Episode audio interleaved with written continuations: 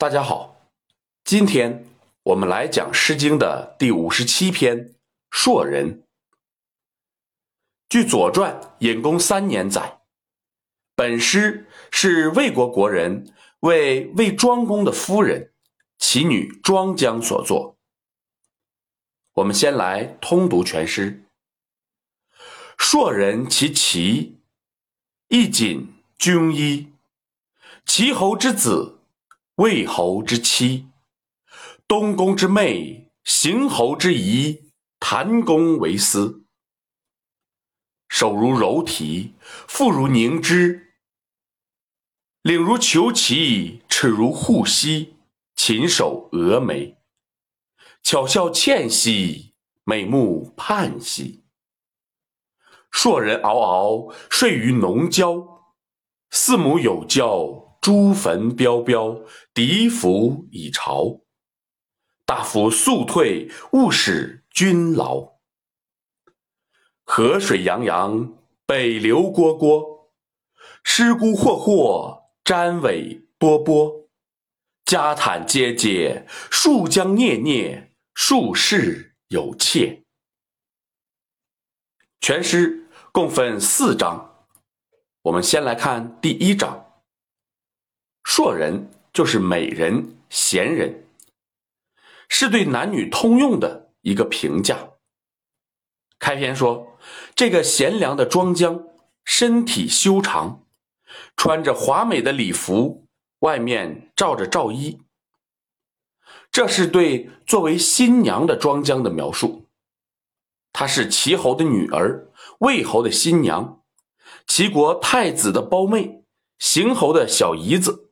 谭公是他姐夫，当然，最后两个身份相同，只是变换了一种说法，指的是他的两个姐姐分别嫁给了邢国国君和谭国国君。在周代，宗法制度是根本。这里对庄姜的身份的描写，不是强调他的高贵。而是强调这场婚姻的价值和意义，当然，也就是在赞美庄姜的价值。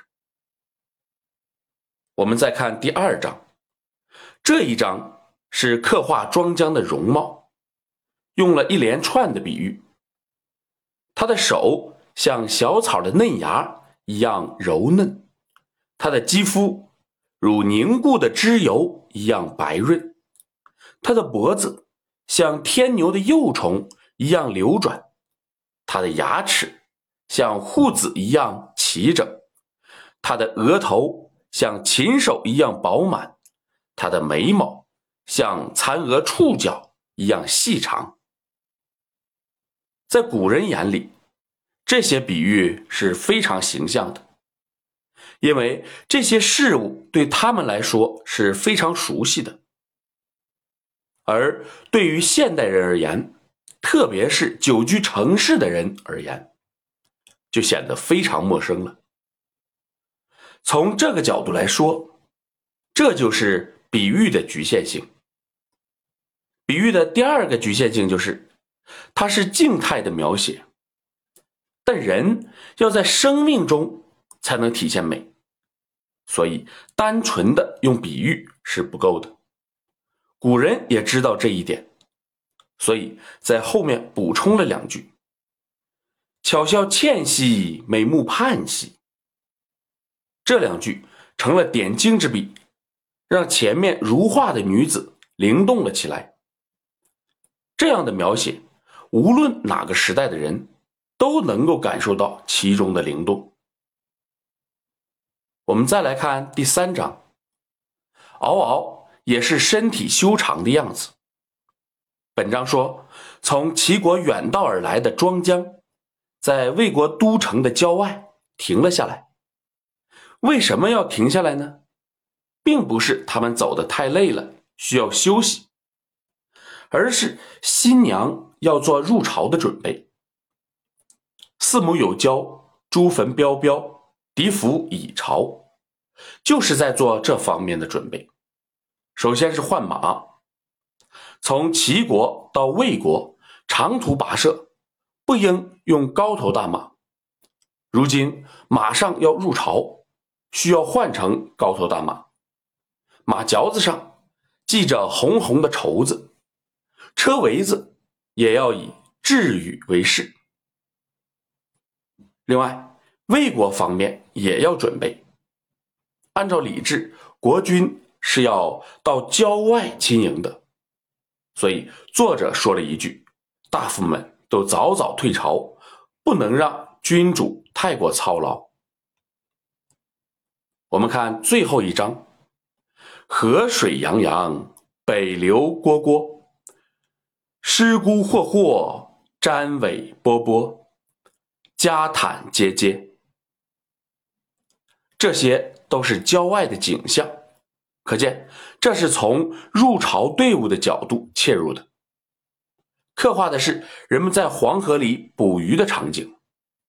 我们之前说过，钓鱼、捕鱼是男子娶妻的意象，不但捕到了鱼，而且又大又多，暗示了所娶女子的优秀。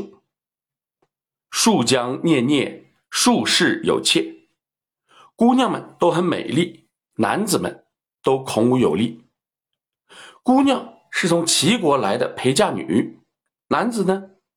我认为应该包括国君亲迎的队伍，而不应该只理解为齐国护送的随从。通篇刻画的是庄姜嫁来魏国的场景。还不包括婚礼现场。好，今天我们就讲到这里。如果您听着感觉不错，希望您能够分享给别人，谢谢。